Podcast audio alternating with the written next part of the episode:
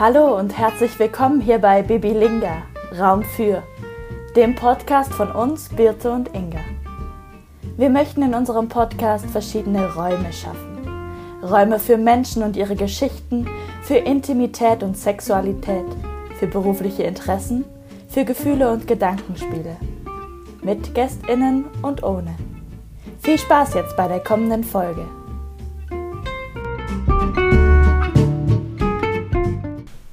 Unseren heutigen Raum bekommt Jennifer Hauf.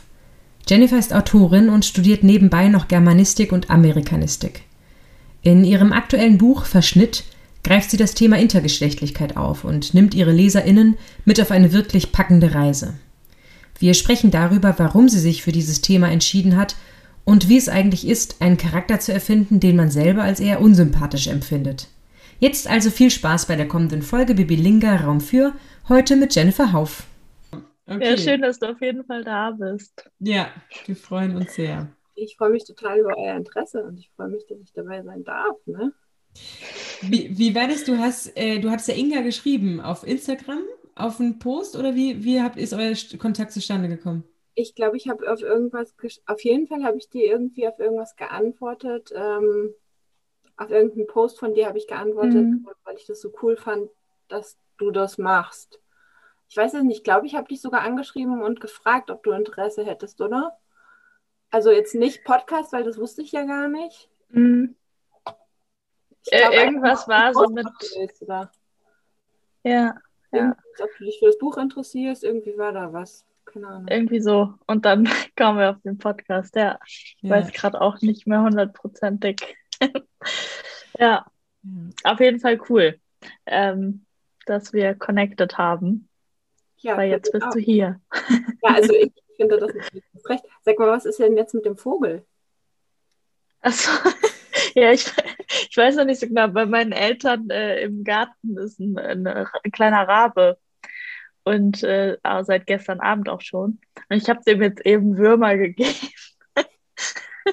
ähm, aber die Eltern, die beschützen den irgendwie auch noch, aber ähm, kommen irgendwie nicht hin und so. Und jetzt, ich weiß nicht, was man da macht. Ich hatte nur jetzt das Gefühl, ich kann den da jetzt nicht noch länger sitzen lassen. Ein, ein Babyrabe oder was? Ja, ja, der ist irgendwie aus dem Nest gefallen, der kann sich nicht bewegen. Und ähm, ich weiß es nicht, hm. was man da am besten macht. Ja, also ich hätte als höchstens gesagt mit ihm zum Tierarzt, aber ähm, ja. Macht man das denn, wenn die Eltern noch da sind? Ich glaube nicht, oder?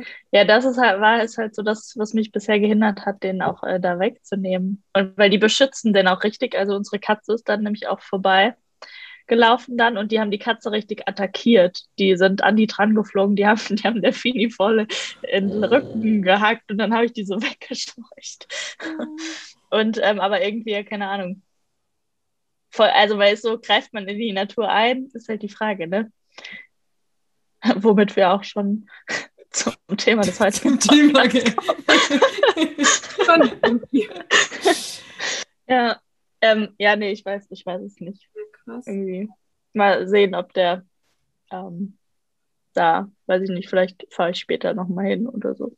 Aber, Sitzt der so mitten auf der Wiese oder wie soll ich mir das Nee, der sitzt so ein bisschen geschützt in so einem Gebüsch. Also der ist da irgendwie aus oben scheint ein Nest in dem Baum zu sein, unter so einem Baum sitzt der. Hm, wie blöd. Ja. Aber ich meine, wenn da eine Katze kommt, kann man die Eltern noch ein bisschen verstehen, ne? So ja, voll, voll. Also, aber, also, die Katze ja, haben wir. Die liebste Katze, oder? Ja, die geht da jetzt auch nicht mehr hin. Das ja. haben wir ähm, organisiert. Aber ähm, man weiß ja nicht, welche andere Katze da so vorbeiläuft. Ja, das stimmt natürlich. Genau. Mhm. Siehst du, deswegen durfte meine Katze nie raus. Ich habe immer Angst gehabt um meine Katze. Dann in der Wohnung nur, oder was? Oder? Ähm, ja, also ich, wenn, mhm. jetzt wohnen wir auch in einer Dachgeschosswohnung, also es wäre gar nicht gegangen, aber ähm, die war das wohl von Anfang an gewohnt von den, von den Vorbesitzern und die war nur drin. Und ich konnte mir irgendwie nie vorstellen, meine Katze rausgehen zu lassen, weil ich mhm. immer Angst dass die überfahren wird oder so. Man ja. kann nie, was alles so passiert. Oder andere Tiere. Ja, ja, klar. Ja, in der Stadt ist es ja auch nochmal was anderes, ne? Also wir hatten früher mhm. immer Katzen, aber das war halt auf dem Dorf, ne? Also das war dann so, wir hatten halt einen großen Garten und dann war das kein, kein Problem. Genau. Mhm. Naja. Ja. Ich wünsche euch auf jeden Fall viel Glück mit dem Vogel. Also Raben. Die sind, äh, falls er bei euch bleibt, sind ja total lehrfähig, äh, lernfähig, habe ich gehört. Ne? Also Raben sind ja aber sehr schlau. Ja, eigentlich voll cool. Ich habe auch vorhin so gedacht, ähm, wenn ich so einen Raben hätte und der würde immer so auf meinem Hund reiten oder so, wäre schon auch geil. Könnte sprechen, heißt Abraxas. Das wäre doch was. ja. Mal gucken. Aber ich will den da jetzt nicht verhungern lassen, wenn ich weiß, der sitzt da. Das kann ich nicht. Na, das kann ich verstehen. Aber Hut ab, dass du ihm Würmer gesucht hast. ja, ich habe mit meiner Mama dann umgespartet schnell. Also ich hatte eigentlich keine Zeit, weil ich so lange arbeiten musste und schnell nach Hause musste. Ähm, aber ja, was man nicht alles tut, ne? cool. Komm, ja. schnell Würmer. Sehr schön. Ja. ja, es war auch immer sehr lustig, weil ich habe ihm den dann so hingehalten und dann hat er immer so geschrien und dann habe ich mich am Anfang immer erschreckt und habe den Wurm fallen lassen. Und irgendwann hatten wir uns eingegroovt, dass ich mich nicht mehr erschreckt habe und er irgendwann den Mund aufgemacht hat. ja, das war sehr lustig. Okay. Gut, jetzt sind wir schon so reingepurzelt, ne? ähm, genau. Wir haben, ähm, wir würden dann jetzt quasi, aber ich ja, wir sind ja schon am, äh, haben ja schon angefangen, aber ähm, wir machen zum Warmwerden immer so ein kleines, kurzes Fragespiel und ähm, würden dich erstmal mit Fragen bombardieren. Okay? Gut. Ähm, okay. Dann, ich stelle die erste Frage. Und zwar ähm, unsere Standardfrage: Isst du Ananas auf der Pizza? Ja oder nein? Nein. Nein, nein, nein, nein. okay. Kochen oder backen? Backen. Strandurlaub oder Städtetrip? Strandurlaub.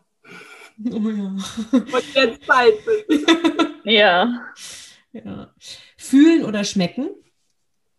Fühlen. Realistin oder Träumerin? Na, Träumer. Nie wieder ein Buch lesen oder für immer das Gleiche? Dann lieber für immer das Gleiche. Und Liest was du viel? Wär's? Boah, das kann ich überhaupt nicht sagen. Das ist jetzt aber auch ganz, ganz fies. Also ich glaube auf keinen Fall eins von mir, weil die kenne ich ja. Ja.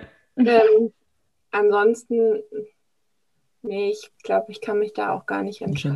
entscheiden, ne? Ja.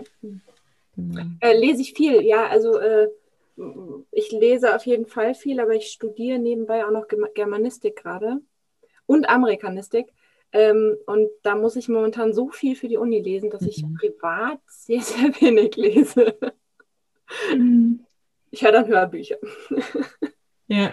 Ja, Okay. das ist ja auch, finde ich, eine total gute, ähm, also ich finde es immer super auch. Ich bin, früher habe ich in Berlin gewohnt, da bin ich viel mit der Bahn immer gefahren und dann immer irgendwie Podcast, Hörbücher auf den Ohren und so. Das finde ich immer ein schöner, schöner Zeitvertreib irgendwie auch so. Ja, ich kann es auch gar nicht mehr anders. Ich denke mir immer, ich müsste eigentlich mal so ganz in Ruhe, im Stillen spazieren gehen. Aber ich habe immer irgendwas auf den Ohren. Mhm. Ja, Ja, beides gut. Aber es ist auch nochmal was anderes, ob man sich immer mit irgendeiner Serie oder so berieseln lässt oder ob man halt Bücher hört. Ne? Das ist ja schon auch nochmal weniger, weniger Konsum, weniger ähm, Eindrücke. Ach du, aber da muss ich zugeben, wenn ich abends so Feierabend habe, dann bin ich ein Serienjunkie. Ja, ist ja auch voll, voll gut. Also alles, alles, also ne, so alles zu seiner Zeit, aber irgendwie, ähm, ich finde ich so beim Spazierengehen und so haben ja auch viele so Sachen, wo so man auch so mega überreizt wird auf den Ohren oder so. Dann finde ich so ein Hörbuch noch so die ruhigere Variante. Ja, das Ja. doch, Mhm. auf jeden Fall. Willst du dich denn für unsere HörerInnen mal gerade vorstellen, damit die wissen, mit wem sie es hier heute zu tun haben? Ja, ich bin die Jennifer Hauf. Ich wohne in Frankfurt. Ich bin Autorin. Ich habe mit zwei Jugendbüchern angefangen und bin jetzt auf ähm, Erwachsenenliteratur, auf Thriller umgestiegen. Ähm, mein letztes Buch Verschnitt kam letztes Jahr im Juli. Ich hoffe, ich liege jetzt nicht. Nee, im Juli. Und ähm, jetzt im Herbst kommt mein nächstes Buch. Wie gesagt, nebenbei studiere ich halt Germanistik und äh, bin momentan noch in Elternzeit. Okay, das heißt, du hast genau. Äh, wie viele Kinder hast du? Eins. Ein Kind. Eins, ja. Und äh, der wird jetzt ähm, im Juli, auch Ende Juli, wird der zwei. Oh, schön. Also jetzt schon bald. Ja. Mhm. Das ist aber auch, ähm, ich meine, Mama ist ja auch schon ein Fulltime-Job. Dann schreibst du nebenher noch und studierst. Wie kriegst du das alles zusammen? Eine sehr gute Frage. Manchmal frage ich mich das auch. Und manchmal ist es auch echt ein bisschen viel. Also es hat, ähm, ich habe auch irgendwie, ich, ich kann auch nicht nichts machen und ich bin ganz schlecht im Nein sagen. Also immer, wenn mich jemand fragt, magst du das noch machen, magst du das noch machen, dann sage ich immer ganz brav ja. ähm, und danach frage ich mich dann, wo die Zeit äh, dann geblieben ist. Aber naja, ich meine, ich muss ja nicht schnell mit meinem Studium fertig werden. Ich habe das von Anfang an nebenbei, also nebenberuflich angefangen und ähm, mache das auch so weiter und äh, es läuft noch ganz gut. Und dann schauen wir mal. Ja, mhm. voll schön. Ja, wir, seit wann ähm, schreibst du? Sorry. ähm, 2010 ähm, ist, glaube ich, äh, Herzverwandt, unser erstes Jugendbuch erschienen. Das habe ich zusammen mit meiner kleinen Schwester geschrieben. Und ein Jahr vorher, 2009, haben wir angefangen zu schreiben.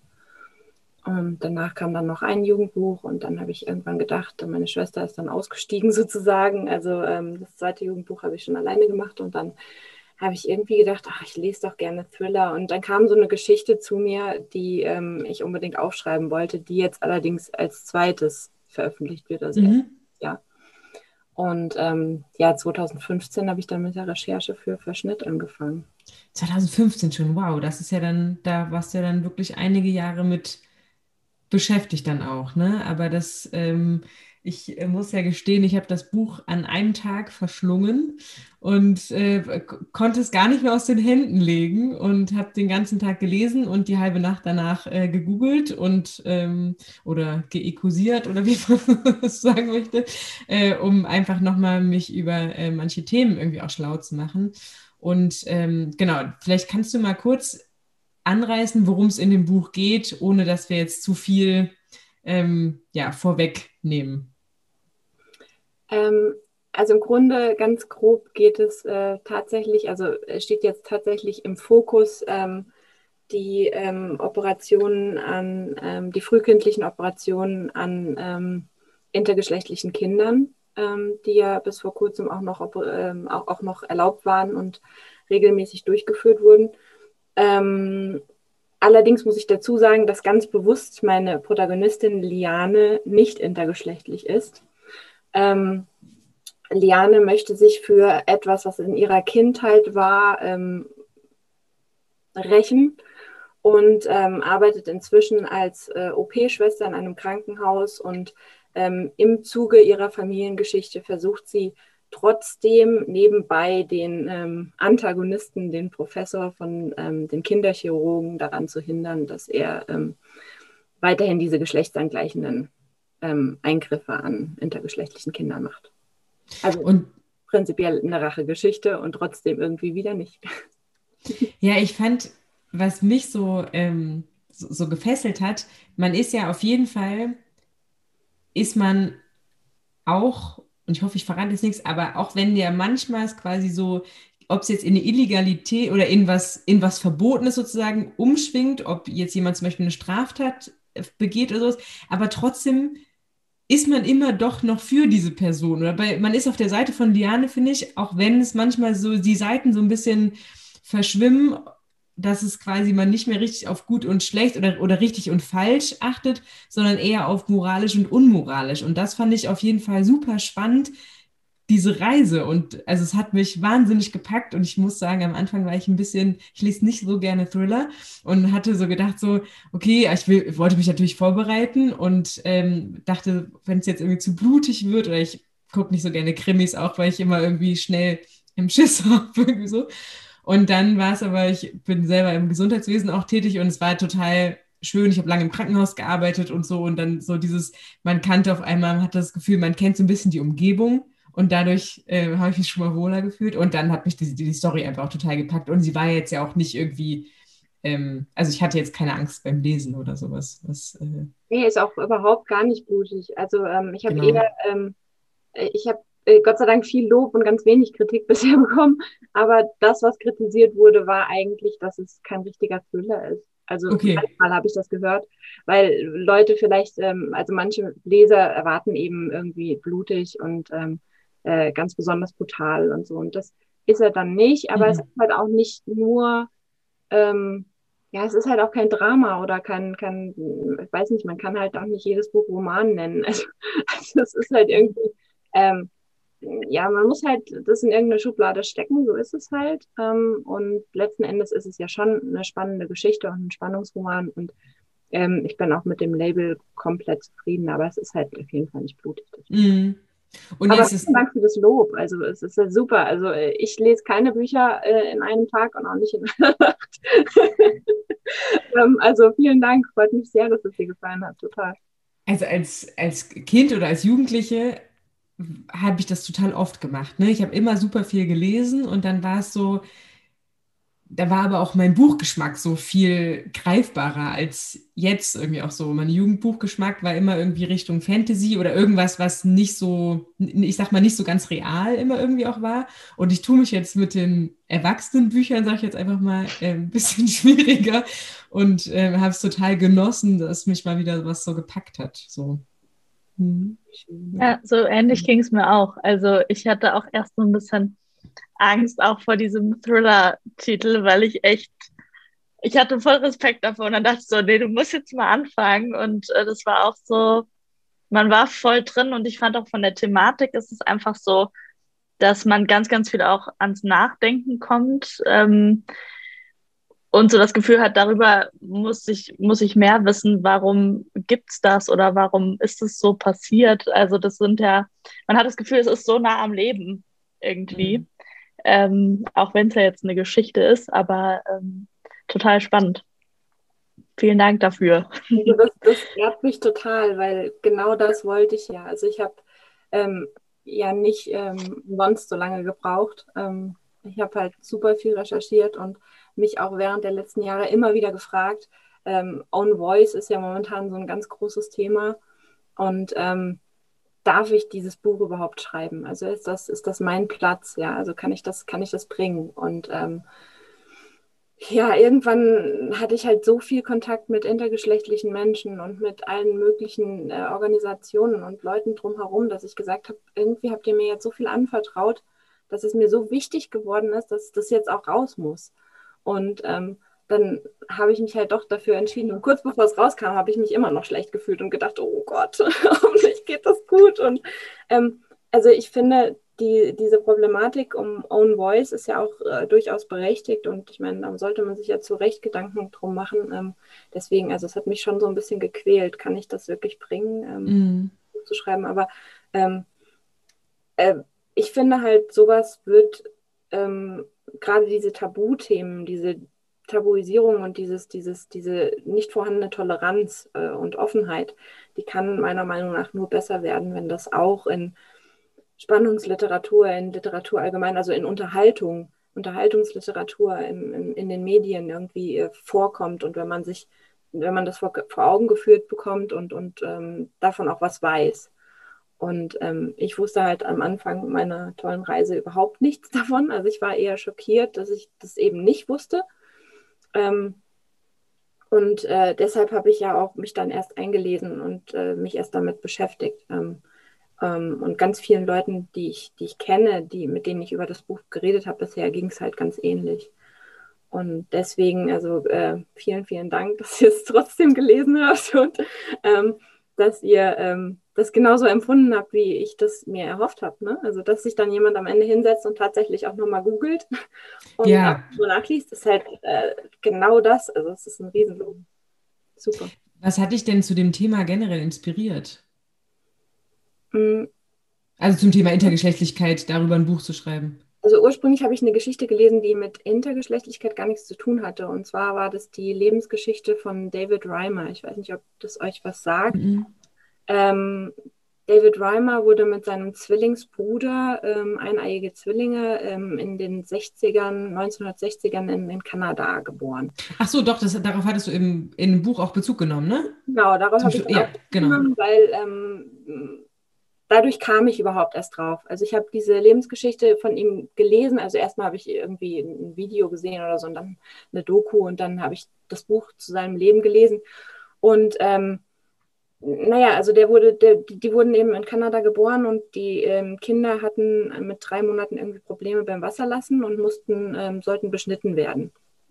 Und ähm, der David Reimer hat eben bei dieser Operation ähm, ganz tragisch seinen Penis verloren. Also da eben äh, ganz, ganz äh, tragische Sache. Und ähm, die Eltern sind dann quasi mit denen nach Hause gegangen und hatten einen Jungen und einen Jungen ohne Penis. Und letzten Endes ähm, gab es halt damals noch keine Phalloplastik oder sowas. Ähm, und die ähm, haben durch Zufall von einem ähm, Sexualforscher ähm, und Psychologen in USA ähm, in einer Talkshow was gesehen oder so. Und ähm, der hat, äh, das war John Money, und John Money hat die Theorie aufgestellt oder vertreten, dass ähm, Nurture over Nature. Das heißt, wir werden als weißes Blatt geboren sozusagen und haben keine Tendenzen und wenn du ein Baby bekommst und das in einen rosa Strampler steckst und dem eine Puppe zu spielen gibst, dann wird es ein Mädchen. Also es ist alles anerzogen. Und ähm, diese Theorie wollte der halt unbedingt belegen und letzten Endes haben dann, hat dann die Familie Reimer eben diesen, diesen ähm, Mann kontaktiert und äh, der hat sie überzeugt, aus David Reimer ein Mädchen zu machen und das als Mädchen aufzuziehen. Und ähm, das ging natürlich ganz, ganz katastrophal nach hinten los. Also ähm, hat sich irgendwie nie wohlgefühlt und äh, hat nie dazugehört. Und mit, äh, ich glaube, 13 oder 14, ich will jetzt nicht lügen, hat er ähm, gedroht, sich umzubringen. Und dann haben die Eltern eben dieses ähm, große Geheimnis doch gelüftet und haben ihm gesagt, dass er eigentlich als Junge geboren wurde. Und ähm, viel, viel später, als der schon erwachsen war, als Mann lebte, eine Frau geheiratet hatte, ähm, und ihre Kinder adoptiert, ähm, kam dann ein anderer Wissenschaftler, ähm, der Dr. Milton Diamond von der Uni Universität in Hawaii, den ich auch treffen durfte, zweimal sogar.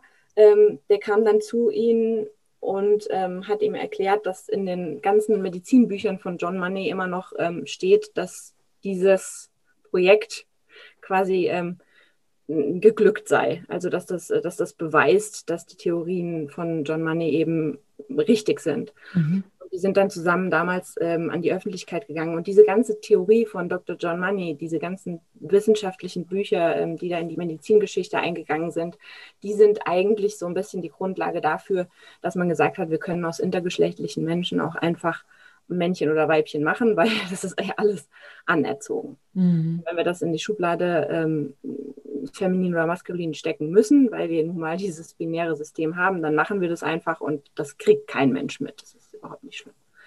Und ähm, darüber kam ich dann eigentlich überhaupt auf Intergeschlechtlichkeit und habe halt erstmal gelernt, was das überhaupt ist und ähm, äh, was da überhaupt alles dahinter gesteckt und vor allen Dingen eben, was mit diesen Menschen gemacht wird. Also dass diesen Menschen in jüngster Kindheit äh, dass das Persönlichkeitsrecht gestohlen wird, indem man sagt, man macht jetzt ein Mädchen draus oder man macht jetzt ein draus.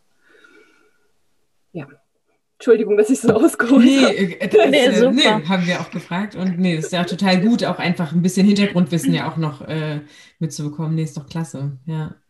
Ja, und ich glaube, es ist doch auch so, dass sich auch ähm, in der Pubertät ja auch nochmal vieles auch entwickelt. Ne? Auch wenn jetzt zum Beispiel bei der Geburt, wenn man nicht klar sagen kann, irgendwie Junge oder Mädchen, dass in der Pubertät sich dann doch nochmal was entwickelt. Und das ist natürlich dann schlimm, wenn vorher operiert wird und dann entwickelt sich ja auch dann noch, also ist ja generell schlimm, wenn operiert wird, ohne dass die Kinder was dazu sagen können. Und wenn sich dann aber in der Pubertät dann doch nochmal irgendwie andersrum entwickelt, ist natürlich dann irgendwie auch, ähm, möchte man sich, ja, also also viele, viele intergeschlechtliche Menschen, so viel ich das weiß, ich bin ja jetzt immer noch kein, ähm, also ich lerne ja immer noch ständig dazu, ja, und ähm, aber so viel ich das weiß, ist, wird halt, wird halt auch vielen einfach das, das Fortpflanzungs, äh, die Möglichkeit, sich fortpflanzen ja. zu können, genommen dadurch. Mhm. Also es gibt halt einfach so viele Sachen, die dadurch äh, verdorben werden. Ähm, mhm. Schon alleine diese, diese Abhängigkeit von externen Hormonen dann, die viele ohne Operation gar nicht nötig gehabt hätten. Also es ist einfach eine große Katastrophe und es ist einfach super krass, dass es ähm, immer noch gemacht wird. Und also ich meine, an vielen Orten wird das ja immer noch gemacht. Und ich weiß jetzt nicht, wie das in Deutschland genau ist. Ähm, ich weiß, dass dieses Gesetz rauskam, dass es ähm, verboten ist, Gott sei Dank. Mhm. Ähm, ich hoffe, dass das jetzt auch so läuft, aber aktuell weiß ich jetzt nicht, wie das mhm. funktioniert. Ja. Mhm. Ja, auch quasi aus einem gesunden Körper wird ja letztendlich ein Körper gemacht, der irgendwie ein Leben lang auf Medikamente oder Hormone oder so angewiesen ist. Ne? Das ist ja, das ist irgendwie so, kann man sich gar nicht vorstellen. Ganz genau. Und alles nur, weil wir nicht in der Lage sind, eben so offen und tolerant zu sein, zu sagen, ähm, auch wenn wir es anders gewohnt sind, es gibt halt noch mehr als nur männlich und weiblich. Ähm, es ist halt in unserer Gesellschaft irgendwie echt dieses, dieses ähm, schrecklich heteronormative, ähm, binäre System, was die Gesellschaft irgendwie ausmacht. Also man hat eben nur diese beiden Schubladen und wenn du das eine nicht bist, musst du das andere sein. Mhm. Und, ähm, also es ist halt, äh, aber ich meine, brauchen wir gar nicht drüber reden, dass das eine Katastrophe ist. Es gibt ja häufig so das Argument, dass äh, Menschen sagen, das ist von der Natur nicht so gewollt, jetzt auch mal auf andere Themen bezogen. Ähm, intergeschlechtliche Kinder, die auf die Welt kommen, wo ja irgendwie noch keinerlei Einflüsse von unserer Umwelt dran waren, sind ja im Endeffekt auch der beste Beweis dafür, dass es eben mehr gibt als das, was die Gesellschaft formt. Also ganz genau. ja. Schade, dass, dass, ja, dass wir trotzdem so auf diesem heteronormativen Gedanken irgendwie festsitzen oder der so tief sitzt. Aber wie ist es denn? Ähm, es gibt ja bestimmt Kulturen, wo das nicht so ein Thema ist wie jetzt bei uns, ne? Ob, ob, also dieser, dieser, dass man immer entscheiden muss, ist es jetzt ein Mann oder eine Frau. Also wenn ich überlege, irgendwie auch vielleicht irgendwie mal Richtung Antike geht oder irgendwie sowas vielleicht auch, dass es, es gab ja schon immer Menschen, wo man ja gesagt hat, ähm, ja, die, die, haben beide Geschlechtsmerkmale oder früher hieß es ja zum Beispiel Twitter, was ja heute einfach ja auch nicht mehr gesagt wird. Ähm, das ist ja auch wichtig nochmal zu sagen, aber das, das war ja schon, also das, ich erinnere mich, war das noch Ilias und Odyssee oder irgendwas, wo das auf jeden Fall auch damals schon Thema war, wo ich manchmal denke, warum, das ist wie viele Jahre, äh, tausend Jahre her, warum ist es immer noch ein Thema oder jetzt vielleicht auch wieder ein präsentes Thema, dass, dass man das so in eine Schublade packen muss? Mann, oder ist ja auch egal. Also ich weiß jetzt nicht genau wann, aber ich meine, das, das war ja, äh, das war ja auch mal so, dass das akzeptiert war. Also dass, mhm. dass, dass solche Menschen eher heilig waren. Ähm, und, und jetzt ist es halt irgendwie nicht mehr so. Also es ist, ähm, ich weiß nicht, es ist mir einfach unbegreiflich auch. Ich weiß immer noch nicht, wieso das so ist. Ähm, aber durch diese ganze Tabuisierung und dieses ganze Versteckspiel und dieses ähm, wir operieren diese Kinder und wir sagen es ihnen einfach ein Leben lang nicht. Oder dieser Plan, dass man das einem Kind oder einem Menschen ein Leben lang irgendwie ähm, vor einem Menschen geheim halten kann, was ich immer noch total absurd finde. Ähm, dass diese ganze, dieses ganze Geheimnis, diese ganze Sache dahinter macht ja daraus noch mehr ein Tabuthema. Also ähm, betroffene Menschen trauen sich ja auch oft gar nicht irgendwie darüber zu sprechen. Ich meine, viele trauen sich Gott sei Dank, aber es gibt ja verständlicherweise auch sehr, sehr viele, die sich eben nicht trauen, darüber zu sprechen. Mhm. Das müssen sie ja auch nicht, um Gottes Willen. Aber ähm, ich verstehe halt nicht, wieso wir so viel Schrott im Biologieunterricht lernen. Nee, Quatsch. Also ich meine, das will ich jetzt auch nicht sagen, aber wir lernen halt äh, ziemlich viele Sachen in der Schule, meine, meiner Meinung nach, die wir, die wir später mal nicht mehr brauchen. Und ähm, sowas lernen wir aber nicht. Und ich frage mich halt immer noch, wieso ist das so? Wieso mhm. kriegt man das nicht von Anfang an mit? Mhm. Wie bist du denn? Du hast ja auch eben gesagt, dass du auch mit intergeschlechtlichen Menschen auch ähm, Kontakt hattest und äh, ja auch, zu, auch fürs Recherchieren ja eben auch ähm, Kontakt hast. Wie bist du da an die Kontakte rangekommen? Mhm. Äh, einmal tatsächlich über das Internet. Mhm. Ähm, und äh, ich hatte halt einfach Glück, dass ich auf äh, offene Menschen gestoßen bin, die gesagt haben, ähm, wir möchten auch irgendwie darüber reden und wir finden das okay. Ich würde jetzt nie irgendwo jemanden namentlich nennen. Nee. Ähm, der, die, die würden äh, vielleicht damit ein Problem haben, aber eben nicht, ähm, hatten Gott sei Dank, äh, waren mir gegenüber halt sehr offen und ähm, wollten mir eben weiterhelfen, weil sie gesehen haben, was ich darüber schreiben will, also mit was für einer Intention ich darüber schreiben will, dass es mich eben gestört hat, dass ich darüber nichts wusste und eben hoffe, dass irgendwie bald mehr Leute darüber Bescheid wissen. Und ähm, die, der Verein für intergeschlechtliche Menschen ähm, hat mir geholfen. Darüber habe ich dann auch noch ein, zwei andere Ansprechpartner gehabt. Und ich war ähm, einer inzwischen guten Freundin, bin ich auch total dankbar, weil die das am Ende nochmal komplett gelesen hat und, und das ganze Buch nochmal sozusagen abgenommen hat. Ähm, kurz bevor es gedruckt, also schon nach dem Lektorat, kurz bevor es gedruckt wurde, damit ich wirklich sicher sein kann, okay, da ist jetzt nicht irgendwie was ganz bös falsch. So, man kann ja, man kann ja so viele Fehler machen. Also ähm, ich wollte jetzt halt mit dem Wording nicht irgendwie daneben greifen oder so, mhm. doch irgendwas falsch geschildert haben. Und ähm, da bin ich sehr dankbar. Cool. Ja. Und dann hast du seit 2015 recherchiert zu dem Thema.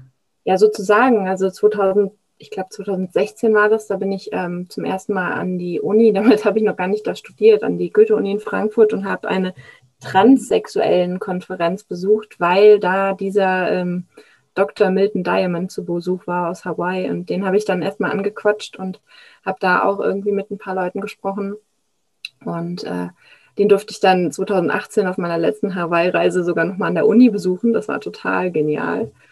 Der hat mich dann nochmal in sein Office eingeladen da und hat nochmal mit mir drüber, drüber geredet. Und äh, wie gesagt, zwischendurch habe ich endlose Skype-Telefonate ähm, und, und sonstige Telefonate geführt und so weiter. Und ähm, E-Mails hin und her geschrieben und halt immer versucht, äh, alles an meiner Geschichte abzuklopfen, ob das auch wirklich so okay ist und ob das so gemacht werden kann. Und natürlich viel gelesen und ähm, Dokus geschaut und alles Mögliche. Und ähm, letzten Endes habe ich auch nicht fünf Jahre lang durchgeschrieben oder so. Also es waren dann natürlich auch noch, das kam auch noch das Leben dazwischen und äh, es wurden zwischendurch immer wieder andere Sachen gemacht. Und dann habe ich keinen Verlag gefunden für das Buch. Und ähm, das ist, äh, wenn ich meinem Verleger jetzt noch total dankbar, dass der, ähm, das ist ein kleiner Frankfurter Verlag, aber der war halt direkt von der Wichtigkeit des Themas irgendwie überzeugt und ähm, hat gesagt, finde ich super und würde ich gern machen und ich finde die Geschichte gut und ja, dann ist es Gott sei Dank am Ende doch ein Buch geworden. Hm. Da ähm, passt vielleicht gerade eine Hörerin-Frage rein. Und zwar wurde gefragt, ähm, wie die Verlage allgemein, ich weiß ja nicht, wie viele du äh, angeschrieben hast wegen dem Buch, aber wie die auf das Thema reagiert haben. Ähm, und ob das irgendwie ein Thema war, wo es schwieriger war, einen Verlag zu finden als mit einem anderen Thema. Ja, tatsächlich also ich weiß jetzt nicht, ob ähm, die vielleicht auch einfach abgelehnt haben, äh, weil ihnen die Geschichte nicht gefallen hat oder mein Schreibstil oder was weiß ich, was dabei noch alles, ähm, kann, ja, kann ja an tausend verschiedenen Dingen liegen. Aber ähm, äh, meine Agentin ist an viele Verlage gegangen. Ich würde mal sagen, so vielleicht zehn oder elf insgesamt. Und ähm, von einigen habe ich tatsächlich, ich sage auch wieder keine Namen, gehört, ähm, das ist uns zu sozialkritisch oder zu gesellschaftskritisch. Das wollen wir nicht machen. Ähm, ja, es ist halt keine, ich sag mal, Mainstream-Geschichte, obwohl es eigentlich ein. Sollte eine sein. ja, genau, obwohl es eigentlich ein Spannungsroman ist, der jetzt ja auch nicht äh, irgendwie ho ho hohe Literatur ist oder. Ähm, aber es ist halt, äh, soll ja eigentlich zur Unterhaltung da sein und ist eben doch am Ende hauptsächlich auf dieses Thema gekommen. Normalerweise wollte ich das Thema so mitschwingen lassen als Message und das wurde halt. ja, also viele und für mein Empfinden war es tatsächlich schwieriger mit dem Thema. Mhm. War das denn bei den äh, anderen? Du hast noch zwei andere Bücher veröffentlicht, ne? Mm, genau. Ja. War das da einfacher? Äh, ja, aber da hatten wir sehr, sehr viel Glück. Also dieser Verlag, das war so ein, so ein mittelgroßer Verlag und der hatte ähm, zu diesem Zeitpunkt ein, eine Reihe aufgemacht, äh, junge Literatur von jungen Menschen für junge Menschen. Mhm. Und meine Schwester war damals 15. Und da wir das zusammengeschrieben haben, ähm, kamen wir dann da in den Verlag und äh, äh, ich durfte dann da mein zweites Jugendbuch auch veröffentlichen. Also man braucht, glaube ich, auch immer ein bisschen Glück. Mit Sicherheit. Das ist ja ganz, spielt ja ganz oft immer mit rein, ne? Also Wie hat sich denn deine Recherchearbeit jetzt zu dem Buch, vielleicht auch mit einer Recherchearbeit zu einem Buch, was du jetzt gerade am Schreiben bist oder was jetzt auch bald rauskommt, wie hat sich das denn unterschieden? Oder? Ja, kom komplett eigentlich. Also ähm, ähm, ich habe festgestellt, dass ich irgendwie ganz gerne immer irgendwie was mit Medizin schreibe. Also ähm, dieser medizinische Aspekt hat sich ähm, nicht sehr unterschieden, weil die Arbeit von Liane als OP-technische Assistentin, da habe ich mir tatsächlich jemanden gesucht, der OP-technische Assistentin war und die mir dann das alles erzählt hat. Und ich habe dann da fleißig gesessen und mir Notizen gemacht und jede Kleinigkeit gefragt. Ähm, das äh, wirkt wahrscheinlich auch manchmal ein bisschen verrückt, wenn man solche Interviews führt. Aber wenn man sich halt den Berufsstand überhaupt nicht, also den Beruf, den, die tägliche Arbeit überhaupt nicht vorstellen kann, muss man halt irgendwie jemanden finden, der das beschreibt. Ähm, ich weiß gar nicht, wie viel ich verraten darf. Also meine, mein nächstes Buch ähm, spielt auch wieder in einer klinischen Atmosphäre, sagen wir es mal so. Und ähm, das ist noch, noch mal ein ganz besonderer Ort. Mhm. besonderer. Und, ähm, der, äh, da brauchte ich auch äh, tatsächlich einen, einen Pfleger, der auf der Station arbeitet, auf so einer Station arbeitet und mir sagen konnte, wie läuft das denn da ab. Aber ansonsten alles, was ähm, Intergeschlechtlichkeit war, war halt ein absolut anderer Aufwand. Also das war, ähm, hat sich komplett unterschieden. Ich meine, ich hab, bin für keine meiner anderen Bücher irgendwie verreist. Ähm, ähm, ich habe für keine meiner anderen Bücher bisher irgendwelche Konferenzen besucht. Ähm, ich habe noch nie so viele Dokus geguckt wie darüber und auch noch nie so viele Bücher gelesen wie darüber. Also ähm, eigentlich war es schon ein ganz besonderes Projekt. Ja. Ähm, wenn du schreibst, hast du da ein bestimmtes Setting oder brauchst du irgendwelche Sachen um dich, dass, dass es läuft?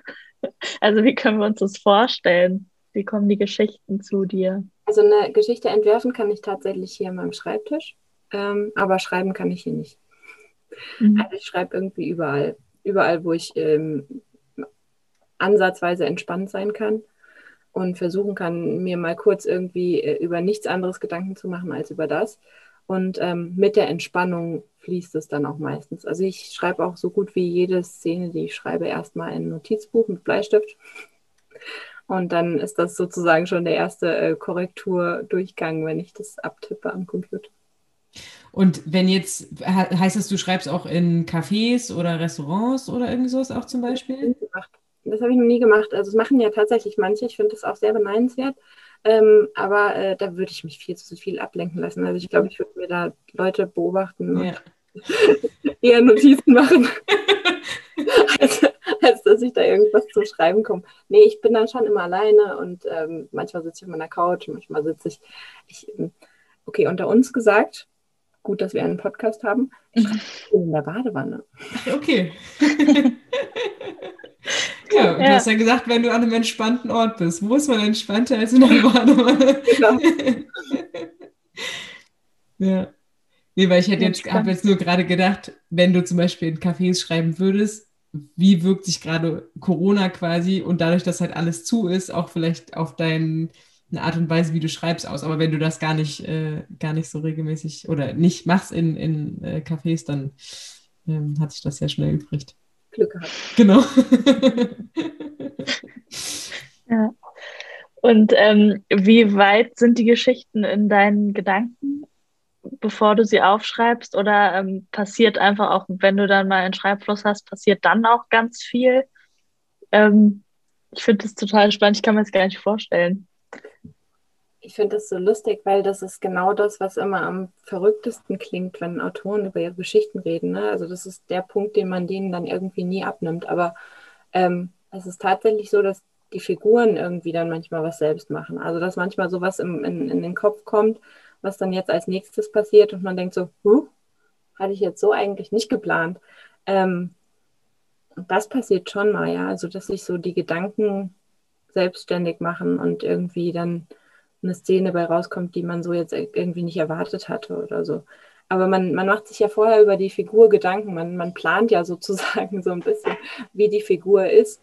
Und ähm, daher ist es, glaube ich, ganz normal, dass sie dann in einer Situation auch irgendwann reagieren und Figuren sind und fiktiv sind und trotzdem so, ein, so eine Art Eigenleben in, in dem Kopf des Autors, der Autorin ähm, mhm. entwickeln.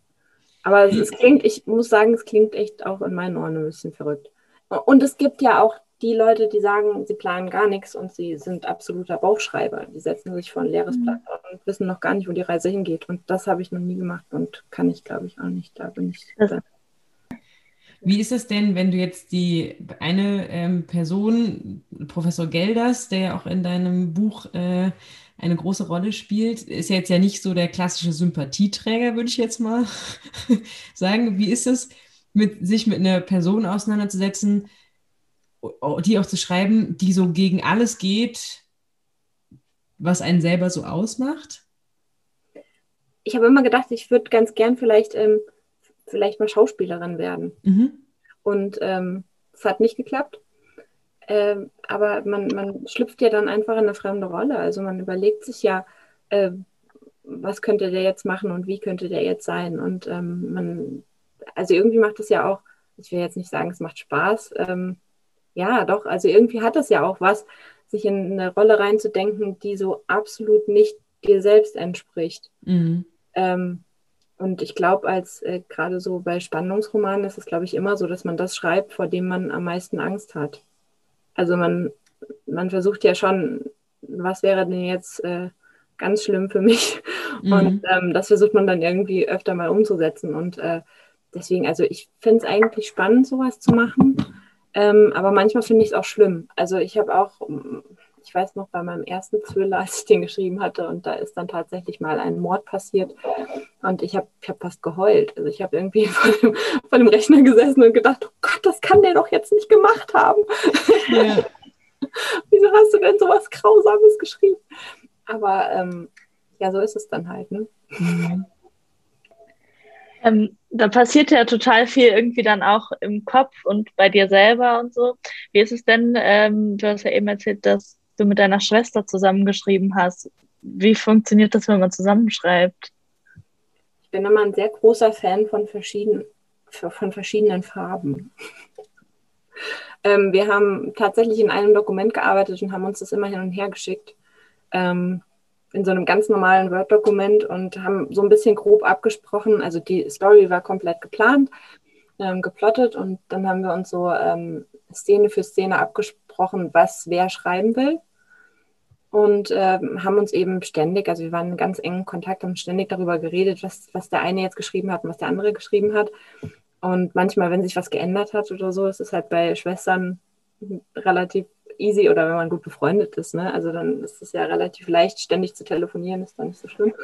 ähm, und äh, ja, dann haben wir in verschiedenen Farben geschrieben und das dann immer hin und her geschickt, wenn eine Szene fertig war und der andere hat dann in seiner Farbe irgendwie drüber korrigiert und geschrieben, nee, das habe ich mir ganz anders vorgestellt. Oder so. Es war schön. Also es war halt eine ganz andere Art, das zu machen. Und es war ja, jetzt sehe ich das als andere Art, weil das war ja das Erste, was ich je gemacht habe. Also ich habe vorher nie gedacht, dass ich ein Buch schreiben könnte oder dass ich das auch nur wollte. Also das war jetzt nie ein Plan von dir gewesen, den du dir als Beruf irgendwie schon mal vorgenommen hattest oder so? Nee, eigentlich nicht. Also das hat meine Schwester, ähm, hat eben mit 14 gesagt, ich schreibe jetzt ein Buch. Und ich habe dann als große Schwester, ich bin zehn Jahre älter, und habe dann als große Schwester irgendwie gesagt, oh, ähm, äh, schön, da unterstütze ich dich und habe sie dann immer wieder gefragt, was macht dein Buch und so. Und irgendwann war sie halt dann kurz davor, das hinzuwerfen und hat gesagt, ach nee, da passiert das und das und das und das ist mir irgendwie zu viel und ich habe aufgehört. Und dann habe ich gesagt, ich finde die Geschichte eigentlich schön, ist doch eine tolle Liebesgeschichte. Also ich würde in der Buch, im Buchhandel, ich würde mir das kaufen, ich würde das lesen wollen. Ne? Und ähm, dann haben wir besprochen, wie wir die Geschichte irgendwie ein bisschen biegen und wenden könnten und wie wir es anders machen können. Und dann hat sie ganz schnell gesagt, ja, mache ich doch, aber nur wenn du mitmachst. Und dann haben wir die zusammen geschrieben. Also ganz verrückt. Ja. Und dann bist und du. schreibt deine Schwester jetzt auch noch? Oder bist du übrig geblieben? Ich bin übrig geblieben, tatsächlich. Also ich habe wohl in, zu dem Zeitpunkt nichts Besseres gewusst, was ich mit meinem Leben anfangen kann. nee, Quatsch, also so ist es ja nicht. Ähm, mir hat das halt einfach total Spaß gemacht und ihr auch, aber ähm, nebenbei, nur so nebenbei machen ist halt echt schwer. Und ähm, sie hat dann angefangen zu studieren und ist dann auch weggezogen und hat halt einfach jetzt einen ganz anderen, eine ganz andere berufliche Laufbahn eingeschlagen. Und ähm, ja, ich bin da jetzt irgendwie hängen geblieben. Ich habe das ganz lange nebenbei gemacht und jetzt mache ich das eigentlich ja fast hauptsächlich. Also jetzt ist es ja schon neben dem Mama-Sein das Wichtigste gerade, das Schreiben. Und wenn du sagst, du hast es vorher nebenbei gemacht, da hast du noch einen anderen Beruf gehabt oder neben dem Studium dann? Ähm, beides. Also erst habe ich Vollzeit gearbeitet ähm, als ähm, Empfangsmitarbeiterin in einem großen Industrieunternehmen. Mhm. Und dann habe ich gewechselt zu einer kleinen Fluggesellschaft. Da habe ich dann auch so Frontdesk äh, gemacht. Und ähm, aber nur in Teilzeit. Und äh, damals habe ich dann auch angefangen zu studieren. Noch dazu, also da habe ich auch schon drei Sachen gemacht, ähm, weil ich einfach äh, gemerkt habe, wie schwierig das ist, ähm, einen Verlag zu finden und mhm. brauchte dann einfach irgendwas, was mich so, was mich so anspornt und was mich vorantreibt und ähm, die Literatur mal aus so ganz anderer Sicht sehen in so einem Germanistikstudium fand ich halt total interessant und finde ich auch. Also ja. Musst du viel denn für dein Studium auch lesen? Ja, ähm, ganz, ganz viel. Also ich lese die ganzen Bücher, die ich momentan lese, sind eigentlich immer nur für Germanistik oder. Amerikanistik. Aber ich mache, ähm, habe mich äh, festgelegt auf Kinder- und Jugendbuch und ähm, da kann ich ganz viele Jugendbücher lesen. Das ist ganz schön. Cool. Richtig gut. Das kann man Bisschen im Studium. Softere man... Literatur. genau. Also im Studium kannst du dich dafür entscheiden?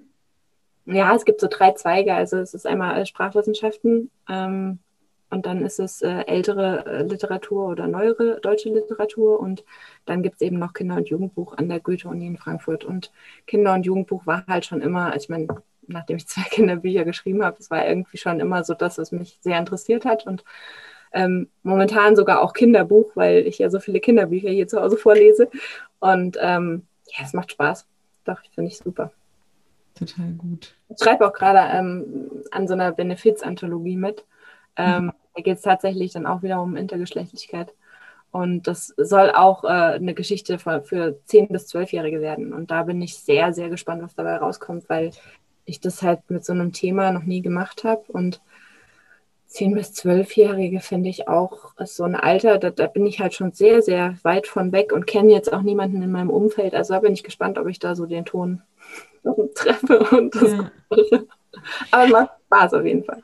Ich finde auch, ähm, das ist so, wenn man sich überlegt, wie man ja, seinen Kindern irgendwann eben Sachen ja auch erklärt zum Beispiel. Und gerade zum Beispiel Thema Intergeschlechtlichkeit, ähm, jetzt auch wenn das Kind jetzt zum Beispiel nicht davon betroffen ist, aber einfach, dass man darüber aufklärt, dass es sowas gibt, da bin ich immer auch gespannt, wie, wie macht man das? Was für eine Literatur gibt es da auch zum Beispiel? Oder gibt es zum Beispiel, toll, dass du jetzt sowas, an sowas auch dran bist, aber da dass es Kinderbücher oder Jugendbücher gibt, die diese Themen eben auch behandeln. Weil, also ich kann mich nicht erinnern zu meiner Zeit, dass ich irgendwie ein Buch gelesen hätte, wo das irgendwie Thema war in meiner Kindheit und das auch in. Gab es auch, glaube ich, damals noch gar nicht so sehr. Ne? Ich habe so das Gefühl, die Kinderbücher sind jetzt gerade gut am durchstarten. Da gibt es mittlerweile einiges, was auch ein bisschen diverser ist. Ähm, aber auch jetzt für das Alter, wo du jetzt dann gerade dran bist, habe ich so das Gefühl, da gibt es ja irgendwie auch fast nichts, oder? Also ich habe ähm, für dieses Alter äh, zum Thema Intergeschlechtlichkeit tatsächlich äh, wenig gefunden. Aber es gibt für dieses Alter ähm, ganz tolle Sachen. Inzwischen äh, über, über Transsexualität habe ich letztens was gelesen, ein Buch. Ähm, also da gibt es da gibt's auf jeden Fall auch viele, viele, viele diverse Sachen, aber die, die bekannt werden, kommen halt dann doch immer noch aus dem Ausland. Mhm. Ähm, ich kann, ich weiß nicht, ob ich jetzt hier Werbung machen darf. ähm, ich kann euch auf jeden Fall die Seite ähm, von Transfabel empfehlen. Ich weiß nicht, ob ihr transfabel.de kennt. Mhm. Ähm, nee, können wir aber auf jeden Fall auch mal noch unten ähm, unter den Podcast packen. Genau, www.transfabel.de. Ähm, mhm. äh, Katja Anton macht das ganz prima. Das ist eine Buchhandlung. Da wird wirklich ähm, jedes Buch handverlesen sozusagen. Also das wird wirklich alles gelesen und geprüft und sich angeschaut. Und ähm, da gibt es halt äh, nur queere Literatur.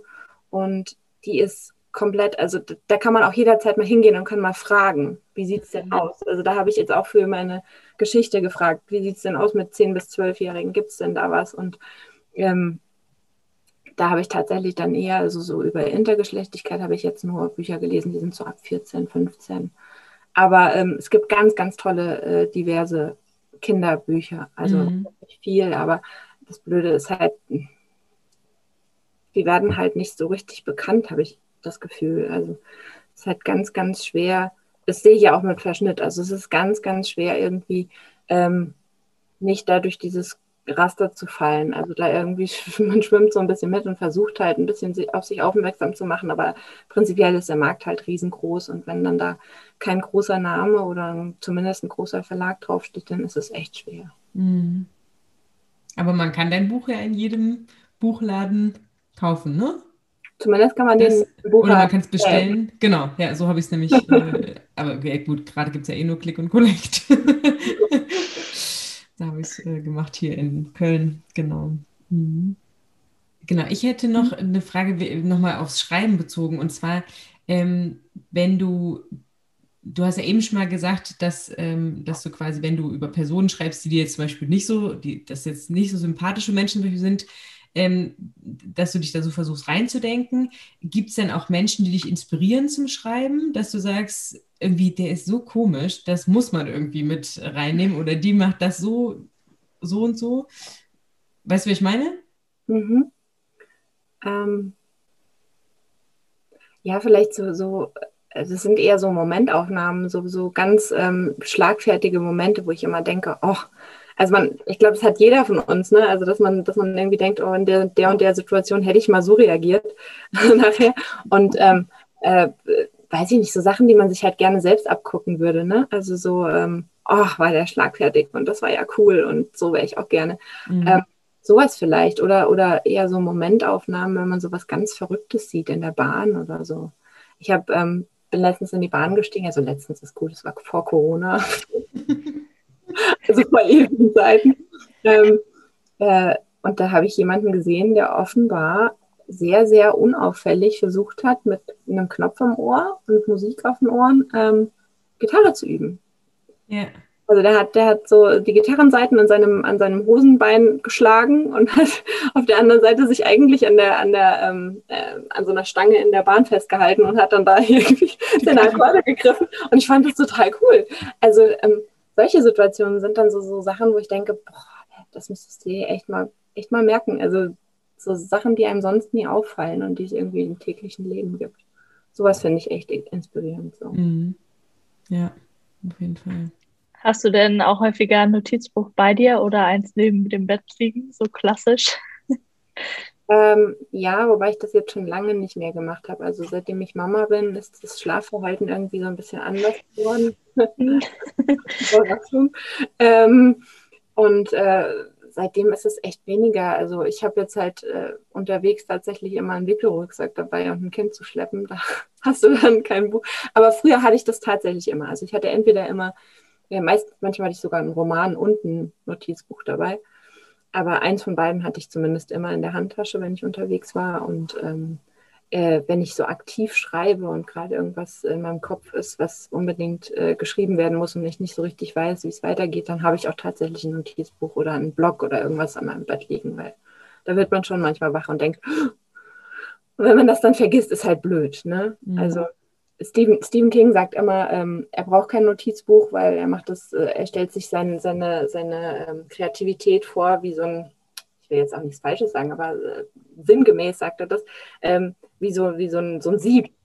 Und ähm, alles, was an Ideen kommt, fällt in dieses Sieb und ähm, nur die Guten bleiben hängen. Und ähm, er muss sich das nicht aufschreiben, weil wenn die Idee gut war, dann ist die jetzt drei Tage später immer noch da und vielleicht auch drei Jahre später. Ähm, ich bin da etwas anders. Wenn mir da nachts was einfällt, möchte ich es gerne aufschreiben. Schreibst du jeden Tag? Äh, momentan schon, aber das ähm, hat was anderes, äh, das hat einen anderen Hintergrund. Also ich habe noch äh, gerade meine erste Auftragsarbeit, aber dazu darf ich gar nichts sagen. Ähm, die ich mache. Und da schreibe ich tatsächlich jetzt jeden Tag. Aber ähm, ich bin eigentlich gar nicht so gut, wie ich gerne wäre. Also ich würde gern, ich, ich nehme mir dann immer vor, oh, jetzt schreibst du mal fünf Tage, äh, fünf Seiten pro Tag und das jeden Tag. Und ähm, dabei bleibt es halt irgendwie nie. Also es wird dann immer entweder weniger oder dann mache ich doch mal wieder zwei Tage nichts. Aber ich kann sagen, dass es auf jeden Fall, wenn man eine Geschichte schreiben will, von großer Bedeutung ist, wenn man jeden Tag zumindest ein bisschen was daran macht, weil mhm. so raus. Also das versuche ich mhm. schon, äh, in der Geschichte irgendwie drin zu bleiben. Und jetzt, als es darum ging, einen Verlag zu finden, hast du denn dann, hattest du das Buch schon fertig quasi gehabt oder hast du den wie so ein Essay dann geschrieben und hier darüber will ich schreiben und habt ihr Interesse daran? Oder hattest du es schon fertig? Mm, ich hatte es fertig. Ähm und ich habe das zweite jetzt auch äh, fertig gehabt, logischerweise. Das wurde ja. Ähm, äh, das hatte aber auch, glaube ich, was damit zu tun, dass ich das Genre gewechselt habe. Mhm. Also, ähm, wenn man sich bei äh, dem gleichen Verlag zum Beispiel dann wieder sozusagen bewirbt oder mit einer Idee kommt oder bei einem Agenten, ähm, über die Agentur läuft es meistens so, dass man schon auf Exposé-Basis was abgeben kann. Ähm, aber ich glaube, wenn man das Genre wechselt, so von Jugend auf ähm, Erwachsenenliteratur, sollte man, glaube ich, schon das Buch zu Ende geschrieben haben. Und irgendwie äh, war es mir auch lieber, weil ähm, dann habe ich was Fertiges in der Hand und ähm, habe nicht dann irgendwie den Druck, dass ich das jetzt fertig machen muss und nicht genau weiß, wird das jetzt gut oder das nicht gut, sondern mhm. habe dann halt hinterher gestanden und gesagt so. Und trotzdem wurde das Buch irgendwie 20 Mal überarbeitet. Also es ist jetzt nicht so, dass ich das nur einmal geschrieben hätte. Und ähm, wer guckt da dann noch mit drüber? Also die Agent oder also wer hat da das Recht auch zu sagen, hey, hier solltest du noch mal gucken oder so? Mm, also man kriegt ja schon äh, vom Verlag aus ein, ein professionelles Lektorat. Ähm, und ich habe aber auch dazu noch ähm, meine Testleser. Also ich möchte auch gerne haben, dass das vorher schon mal, bevor das zum, zum Verlag geht, schon mal jemand gelesen hat. Und ähm, solche lustigen Fehler ausbaut. Ich hatte, ähm, ich glaube, es war sogar bei Verschnitt, ja, ja, es war bei Verschnitt, da hatte ich zum Beispiel eine Szene drin. Meine Testleserin, ich bin sehr, sehr dankbar immer noch. Ähm, die hat so tolle Fehler gefunden. Ähm, da hatte ich, da hatte ich Sachen drin. Liane ging aus ihrer Wohnung und hat bewusst ihre Handtasche zu Hause gelassen, nichts mitgenommen. Und dann ist sie unterwegs und holt eine Visitenkarte aus ihrer Handtasche. Total bescheuert. und ich habe es auch bei Traumalesen nicht gemerkt. Also ähm, solche Testleser braucht man dann echt. ja, das ist auf jeden Fall, äh, ist doch super. Ja. Was, was steht in nächster Zeit an bei dir? Also deine Veröffentlichung vom nächsten Buch? Gibt es noch irgendwelche Projekte, über die du reden darfst? ähm, äh, nee, ich glaube nicht. Also ähm, ich habe ja schon erzählt, dass ich die ähm, Kinder, also diese Kinder-Jugendbuchgeschichte schreibe. Das wird die Anthologie werden von dem Blog Like a Dream, heißt ja. Es ist ein Blog mhm. und das ist, ähm, äh, ja, wie wollte ich jetzt sagen, also die, die haben schon zwei Anthologien rausgebracht ähm, und das ist jetzt dann die dritte, die rauskommt und, und ähm, eigentlich nur, nur äh, mein nächster Thriller, der bei meinem Book erscheint im Herbst. Im Herbst, mhm. sehr gut. Aber wie der heißt, kannst du noch nicht verraten, ne? Ach, wisst ihr was, das mache ich jetzt einfach.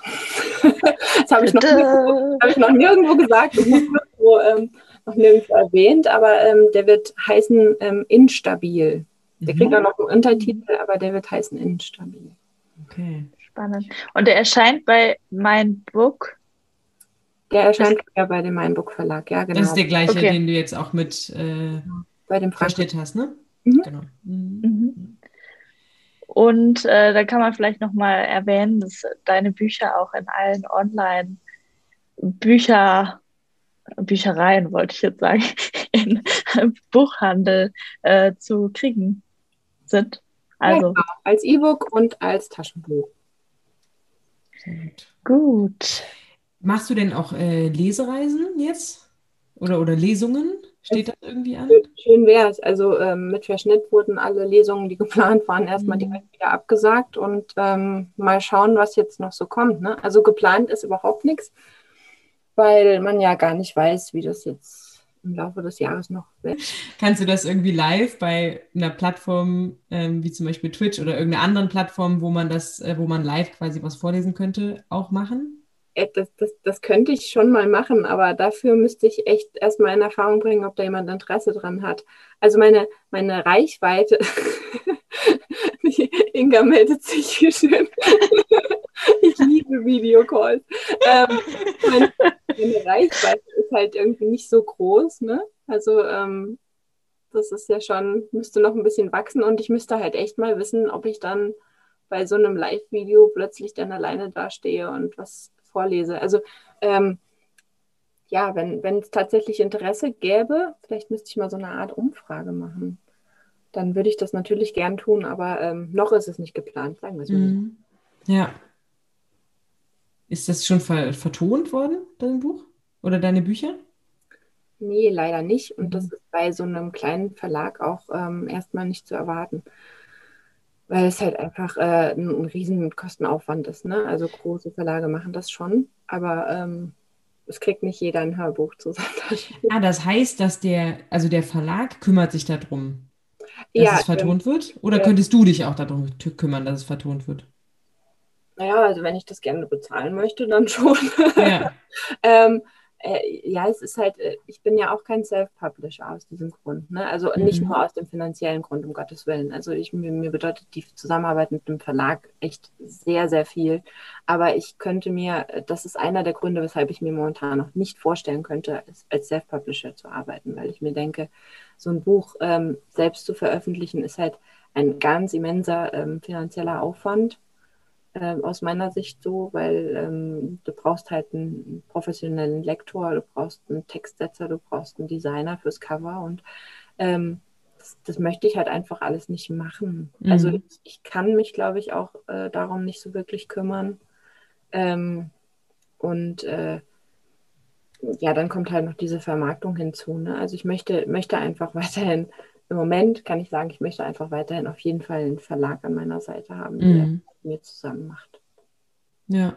Und ähm, klar, also wenn man das an einen Verlag abgibt, dann ist es auf jeden Fall auch, ähm, dann sind die Hörbuchrechte und so in der Regel auch dabei, ja. Ah, okay, ja. Mhm. Ja. ja, cool.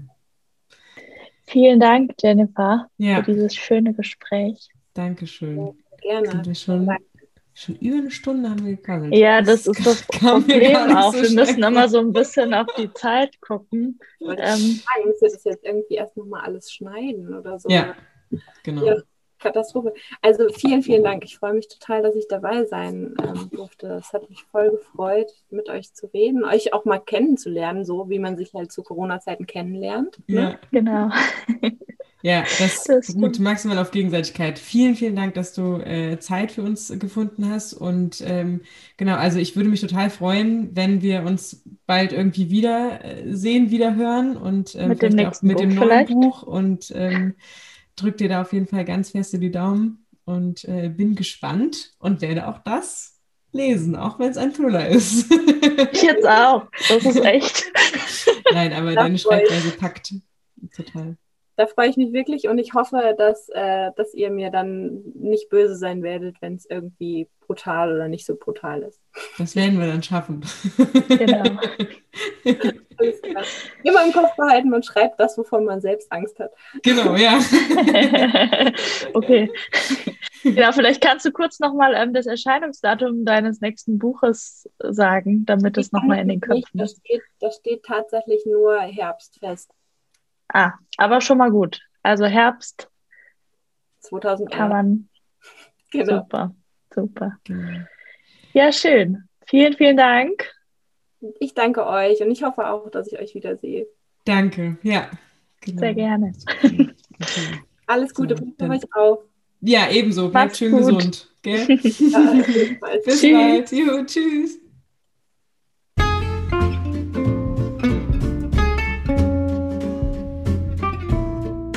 Das war wieder eine Folge Bibilinga Raum für heute mit der Autorin Jennifer Hauf.